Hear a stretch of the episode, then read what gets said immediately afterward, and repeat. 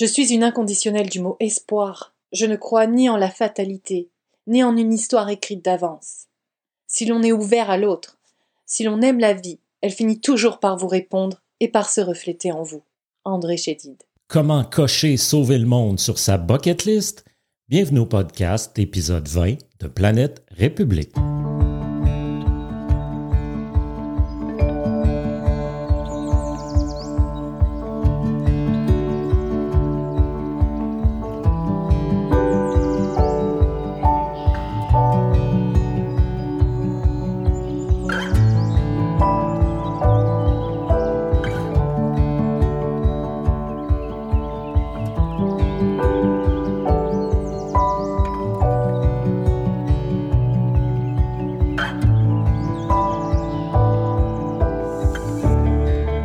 Ceci est le septième de dix épisodes de la troisième et dernière partie du projet Planète République.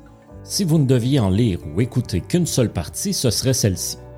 La portion de l'argumentaire, le pourquoi de la troisième partie étant terminée, nous en sommes maintenant à présenter le comment ainsi que la méthode du projet Planète République. Les présents épisodes sont les plus importants de la série. Épisode 20. Être tous fiers à nouveau. Maintenant, que fait-on pour franchir le pas vers l'Imagine de John Lennon, pour en arriver à cette République universelle du genre humain, à cette cosmocratie? C'est bien sûr un projet qui s'inscrit dans la durée. Mais le moment ne serait-il pas venu de participer à quelque chose dont on pourrait ne pas goûter les fruits de notre vivant? Un projet pluriséculaire, comme le furent la muraille de Chine, les grandes cathédrales européennes ou les pyramides en Égypte pour d'autres générations en d'autres époques. Imaginez faire partie de la génération qui aura initié le mouvement devant mener à terme à l'instauration de la République universelle du genre humain. Personnellement, je rêve qu'un jour mon arrière-petite-fille puisse dire fièrement Mon ancêtre était de ceux qui ont contribué à instaurer le Parlement mondial. Mais nos sociétés, nous, désormais esclaves de l'individualisme, de l'instantanéité, de la quête du plaisir, de l'eudémonisme même, Détenons-nous encore par atavisme la capacité à nous engager dans des projets faisant si peu de cas du rayonnement de notre ego? Nous sommes nombreux à vouloir y croire, à vouloir croire que le besoin viscéral d'une quête de l'au-delà de soi est inscrit en notre patrimoine génétique commun. Alors, si ce projet vous interpelle, que faire? Nous devons d'abord en parler autour de nous, avec constance et courage, diffuser l'idée dans nos réseaux réels et virtuels, faire des vidéos, écrire des textes, organiser des rencontres et bientôt peut-être nous devrons fonder des partis politiques nationaux au sein de nos démocraties. L'article premier de leur constitution, leur mandat premier, sera la promotion d'une république mondiale au suffrage universel. Éventuellement, ces partis politiques feront élire des députés. Nous aurons alors des alliés au sein même des parlements nationaux. Cela fera du bien d'avoir à nouveau des partis politiques qui portent autre chose qu'un projet technocratique de gestion comptable. Des partis qui portent un rêve. Il me semble que le citoyen, la jeunesse en particulier, a désespérément besoin de se rêver un avenir. Des partis de ce type devront émerger dans toutes les démocraties du monde. Ils travailleront de concert. Nous devrons amasser des fonds afin d'ouvrir des bureaux et engager des employés qui se consacreront à temps plein à la promotion de ce projet dans toutes les grandes cités du globe. Un échéancier devra être fixé pour différents considérants, dont celui de la motivation des troupes. L'année 2045, centième anniversaire de l'Organisation des Nations Unies, apparaît cohérent comme objectif de mise en place d'une structure permanente de Parlement mondial. Cet avènement constituerait l'an zéro du calendrier de la nouvelle ère. La date, quant à elle, pourrait très bien être la journée d'équinoxe du mois de mars qui, en 2007, a été décrétée Journée des citoyens du monde et Journée de l'unité mondiale par le Congrès des peuples.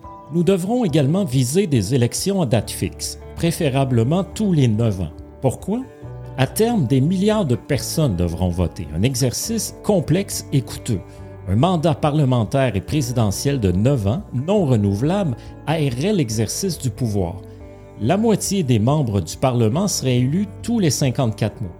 Les citoyens pourraient aussi, lors de ces législatives, entériner ou abroger par référendum les mesures et législations adoptées par la Chambre si une demande en ce sens recevait l'assentiment d'un nombre minimal à déterminer de citoyens mondiaux.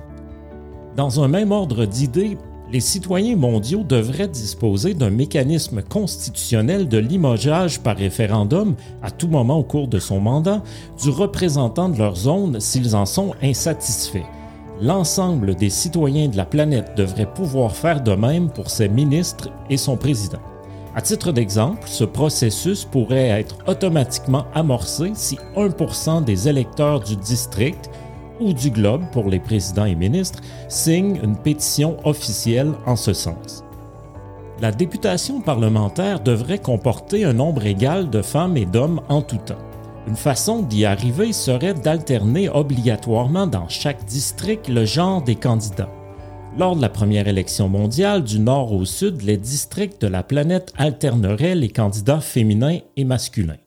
À l'élection suivante, les candidatures seraient du genre opposé l'alternance du genre devrait être inscrite dans la Constitution pour la présidence également. Le premier scrutin pourrait se tenir en 2027, le 24 octobre, date d'anniversaire de l'entrée en vigueur de la Charte des Nations Unies. Au début, la représentation ne sera bien sûr que symbolique. Toutefois, compte tenu de la progression lente, néanmoins indéniable de la démocratie dans le monde, viendra un moment où plus de 50% des populations des zones parallèles pourront voter selon des normes s'inspirant de celles de la division électorale de l'ONU. On pourra alors parler de plus en plus d'une représentation légitime. Car contrairement à l'idée généralement reçue, et malgré quelques reculs au cours de la dernière décennie, et a fortiori depuis le début de la pandémie, la démocratie progresse dans le monde avec constance, de manière qualitative et quantitative. Selon les recherches de l'équipe de Max Roser de l'Université d'Oxford, la démocratie a fait un bond prodigieux au cours des deux derniers siècles. Plus de la moitié de la population mondiale vit aujourd'hui dans des démocraties dignes de ce nom. Plus de la moitié des États sont maintenant des démocraties et la qualité moyenne de ces démocraties est elle aussi en progression. L'important n'est pas de convaincre, mais de donner à réfléchir. Bernard Werber. Si j'ai abordé plutôt le sujet de la déprime qui grève une partie de la militance actuelle, je n'ai pas posé encore la question de la colère sourde qui en émane. Elle déborde maintenant chez de plus en plus de citoyens de diverses strates sociales, comme en témoignent les bouleversements récents des habitudes de vote résultant du rejet massif des partis politiques traditionnels des démocraties du monde contemporain. Le prix Nobel d'économie Joseph Stiglitz explique la situation ainsi. Depuis les années 1970, le néolibéralisme a choisi de creuser les inégalités sociales en augmentant sans limite la rente aux grands actionnaires richissimes, usurpant ainsi toute la richesse produite. Et les gouvernements sont coincés entre ces richissimes et le peuple. La démocratie ne fonctionne plus et ne joue plus son rôle. Une littérature et un discours séditieux dans le virtuel comme dans le réel, appelant de plus en plus ouvertement la résistance, à la désobéissance civile, voire à la révolution, grandissent. Méprisées il y a seulement quelques années, des voix radicales décomplexées, de plus en plus fortes, à l'extrême de la gauche comme de la droite, semblent se frayer un chemin dans l'espace public un peu partout sur la planète. Elle trouve un terreau particulièrement favorable chez la jeunesse du monde dont la colère liée à l'impression de s'être fait voler son avenir par les générations précédentes est forte. Le Deloitte Global Millennial Survey dont nous avons parlé plus tôt révélait dans son rapport annuel sur la jeunesse du monde de 2019 que, depuis quelques années, une tendance lourde semble s'instaurer la perte de confiance généralisée de la jeunesse envers ses systèmes politiques nationaux elle atteignait 73% en 2018. La firme constate que les paradigmes politiques actuels semblent désuets aux jeunes face aux défis du monde contemporain.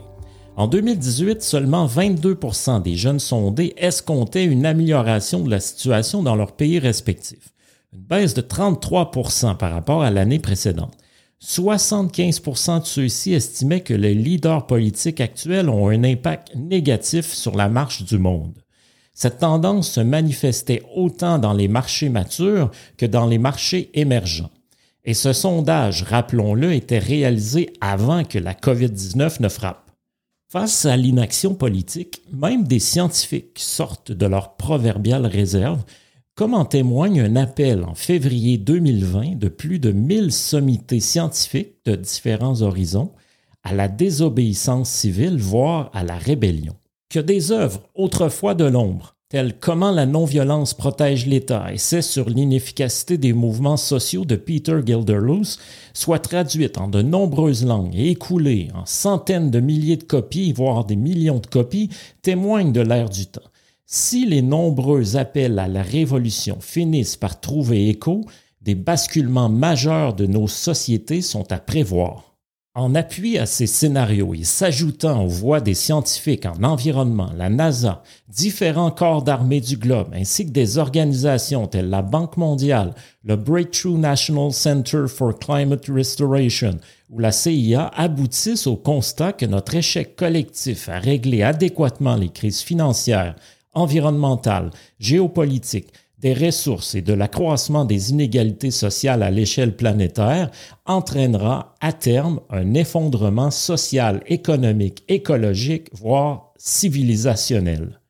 Seulement aux États-Unis, le rapport Implications of Climate Change for the US Army, résultant d'une collaboration entre la Defense Intelligence Agency, la NASA, les armées de l'air, de terre et de mer américaines, US War College ainsi que la Center for Climate and Security, prévoit que la population américaine pourrait être confrontée à l'horizon de 2040-2050 à des pannes d'électricité de longue durée, à des épidémies, au manque d'eau potable, à la famine, voire même à la guerre civile.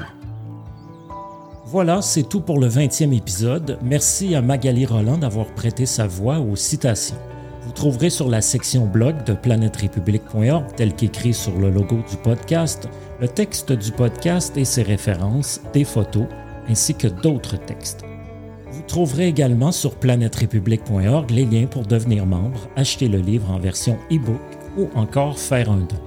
Merci d'aider la cause en faisant un don. Merci aussi, s'il vous plaît, de partager, surtout à ceux qui vous sembleraient intéressés par un tel sujet.